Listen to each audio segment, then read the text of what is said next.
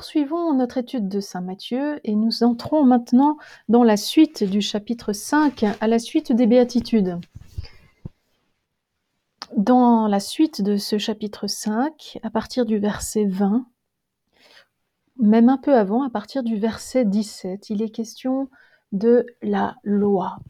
Et Jésus nous invite à un rapport nouveau à la loi. N'allez pas croire que je sois venu abolir la loi ou les prophètes. Je ne suis pas venu abolir, mais accomplir. Nous le disions à propos des béatitudes, Jésus ne se présente pas comme un législateur. Il ne proclame pas une loi nouvelle en tant que telle.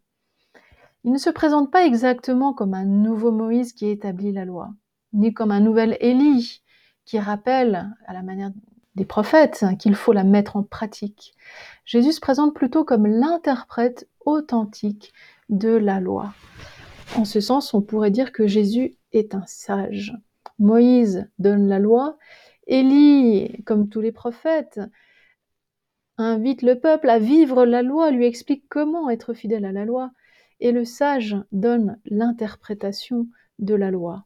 Cette triade, loi, prophète et sagesse, c'est aussi la triade qui structure la Bible hébraïque. Nous commençons par la loi, la Torah, le Pentateuque, ensuite les prophètes et enfin les écrits de sagesse. Euh, de fait, ces deux personnages, Moïse et Élie, nous les rencontrerons un peu plus en avant dans l'Évangile lors de l'épisode de la transfiguration. Alors c'est donc l'interprétation de Jésus qui est nouvelle et non la loi en tant que telle.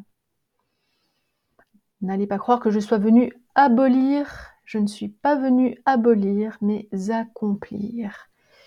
Alors en quoi consiste la nouveauté de l'interprétation de Jésus? Toute euh, la suite de ce chapitre 5 jusqu'à la toute fin, jusqu'au chapitre 6, est scandée par un refrain.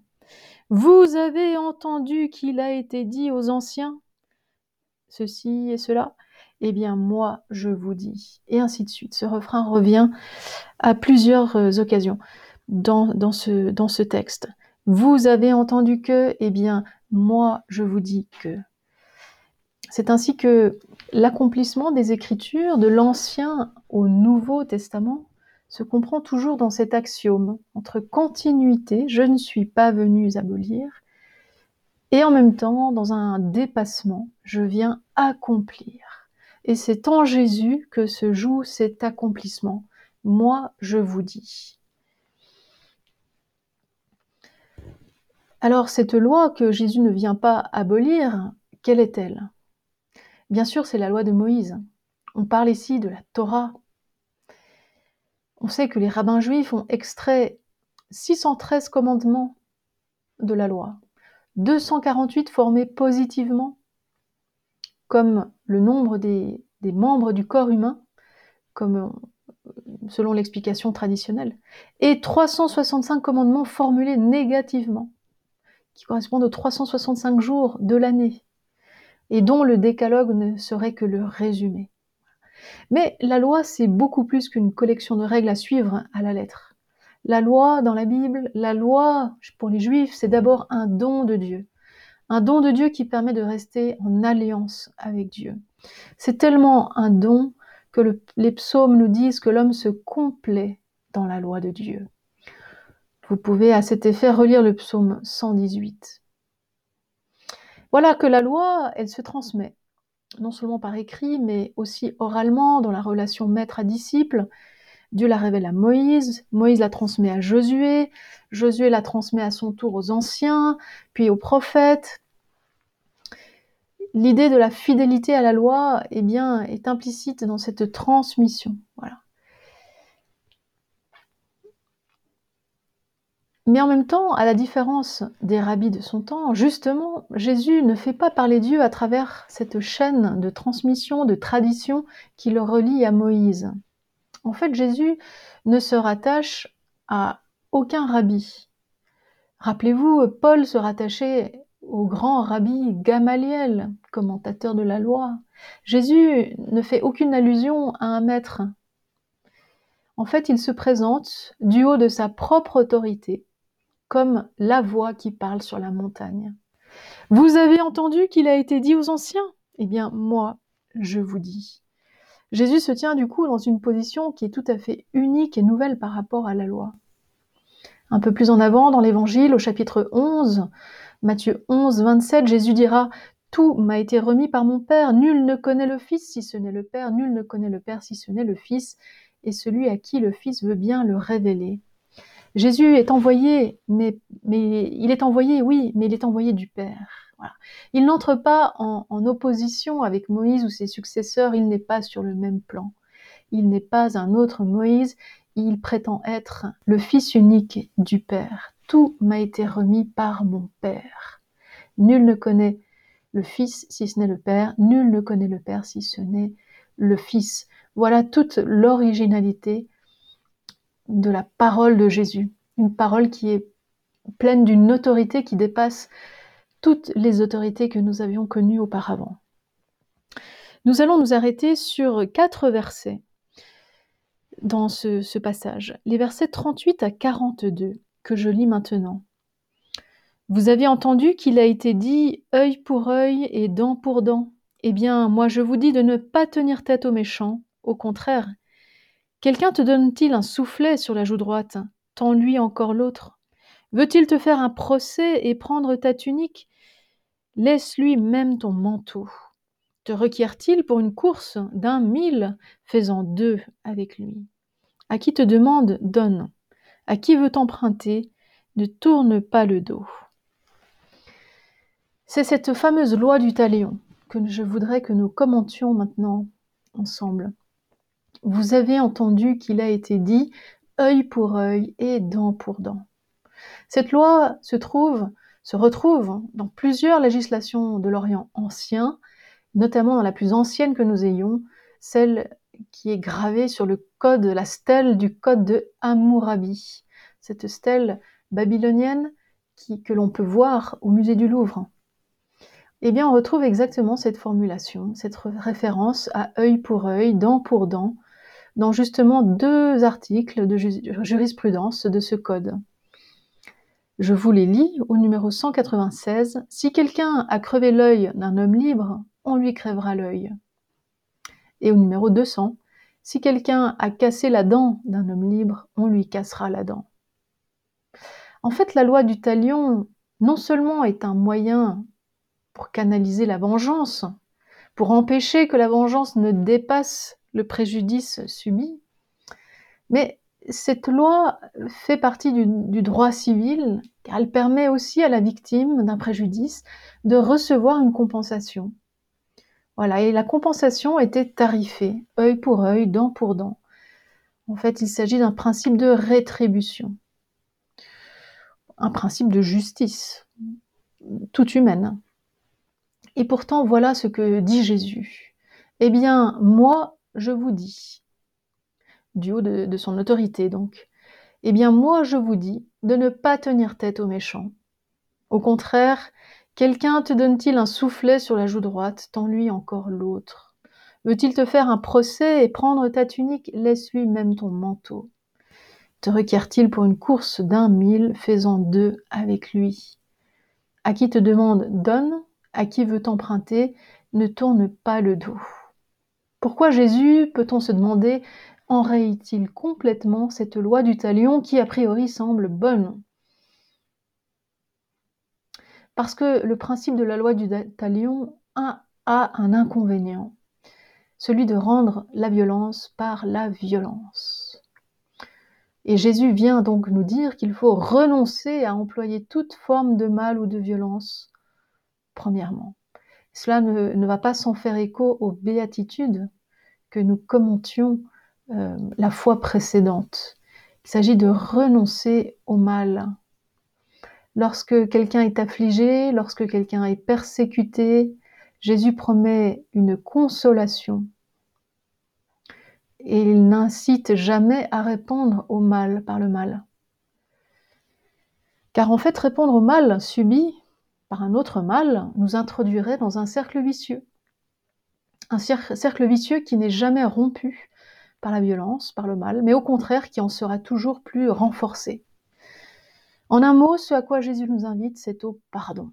le pardon, c'est cette grande caractéristique du message évangélique du message de Jésus. Pardonner à son ennemi. En fait, Jésus est en train de nous dire qu'il faut renoncer par ce pardon à notre bon droit, notre juste droit d'être compensé.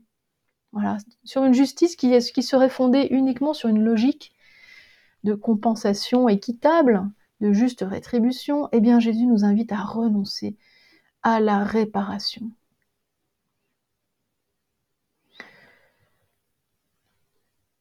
Il s'agit de de comprendre l'esprit de ce qui nous est dit ici. Hein. Si quelqu'un te donne une gifle, eh bien, tends-lui sur la joue, eh bien, tends-lui l'autre.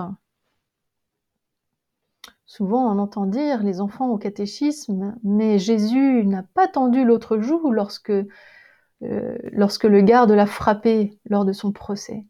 Il a plutôt répondu avec fermeté à celui qui l'avait frappé. Si j'ai bien parlé, pourquoi me frappes-tu? Ce que Jésus en fait veut nous dire, c'est que comprendre l'esprit de ce qu'il veut nous dire, hein, c'est qu'il nous invite à renoncer à défendre notre honneur.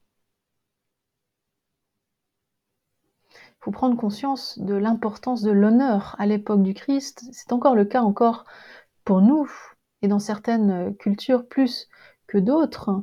Si l'honneur de quelqu'un est bafoué, il faut, il faut le il faut le, défendre, il faut le réhonorer. Jésus, en fait, nous invite à rompre avec cette mentalité de l'honneur pour l'honneur à défendre. Même si cela impliquerait d'être tenu pour un faible. En fait, Jésus nous demande de convertir radicalement nos dynamiques de compensation, nos dynamiques de reconnaissance.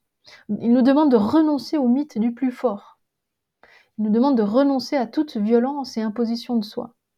Il nous demande d'abandonner les dynamiques de compétition. Jésus jamais ne répondra à la violence par la violence. S'il répond, ce sera avec douceur. En fait, toute cette série d'antithèses que nous avons lues n'a pas d'autre finalité que de nous apprendre ou nous exhorter à agir sans rendre le mal. Vraiment, il y a là un écho aux béatitudes. Heureux les pauvres, heureux les, les persécutés, les incompris. Je répète ce que nous disions la fois dernière, il ne s'agit pas de se complaire dans la souffrance, ni de rendre le mal pour le mal. Jésus est allé jusque-là en suivant son chemin de croix.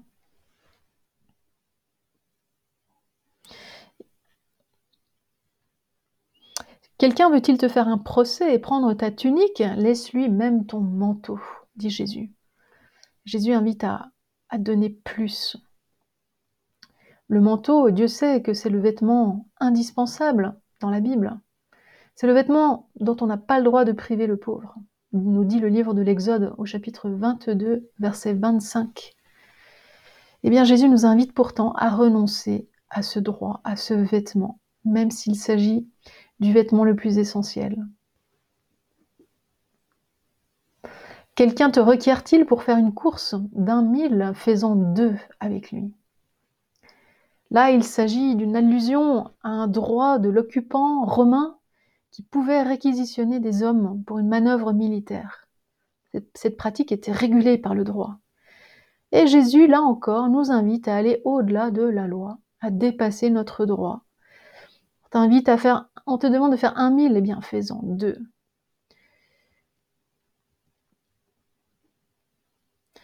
On peut se demander au fond, mais quelle est la raison Quelle est la motivation à tout cela? Eh bien, elle est toute simple, et Jésus nous, l'explique un peu plus loin. Il s'agit de, en, agissant de la sorte, il s'agit en fait de devenir les fils, des fils dignes du Père. Jésus nous dit au, verset 45, donc Matthieu 5, 45, afin de devenir fils de votre Père qui est aux cieux. Tout cela, il faut le faire pour devenir des fils de votre Père qui est aux cieux, car il fait lever son soleil sur les méchants et sur les bons, il fait tomber la pluie sur les justes et sur les injustes. Voilà, voilà la raison pour laquelle Jésus nous invite à donner, à pardonner, à donner au-delà de ce que la justice imposerait pour être à l'image du Père. De fait, toute la mission de Jésus, tout ce que Jésus nous révèle consiste à nous apprendre comment vivre conformément à la volonté du Père. Notre texte conclut par ce petit verset. Vous donc, vous serez parfaits comme votre Père céleste est parfait. Il ne s'agit pas de la perfection au sens moral, Jésus sait bien que c'est impossible. Le mot employé, teleios, veut plutôt nous dire, nous parler d'une perfection qui est un achèvement. Soyez achevés, soyez pleinement comme vous devez être, à l'image de votre Père.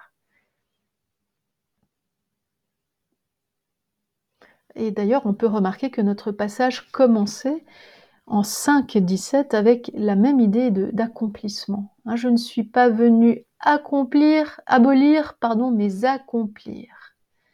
Et eh bien là, c'est exactement cela. Soyez parfaits comme votre Père céleste est parfait. Soyez accomplis comme votre Père est accompli. C'est cette plénitude de, de la loi nouvelle, cette interprétation nouvelle de la loi qui nous est livrée dans, cette, dans ce passage. Enfin, nous pouvions dire encore un petit mot. Dans l'évangile de Luc, où nous trouvons une phrase semblable, nous lisons non pas soyez parfaits comme votre Père céleste est parfait, nous lisons soyez miséricordieux comme votre Père est miséricordieux. Le mot n'est pas le même, l'adjectif n'est pas le même. Comment faut-il comprendre cette divergence entre Luc et Matthieu Eh bien, cela semble assez simple. Là où Matthieu parle simplement d'accomplissement et il nous laisse deviner en quoi consiste cet accomplissement, eh bien Luc nous dit, nous dit ce qu'est cet accomplissement. C'est la miséricorde. Soyez miséricordieux comme votre Père est miséricordieux. Voilà que la perfection devient dans l'Évangile la perfection de l'amour.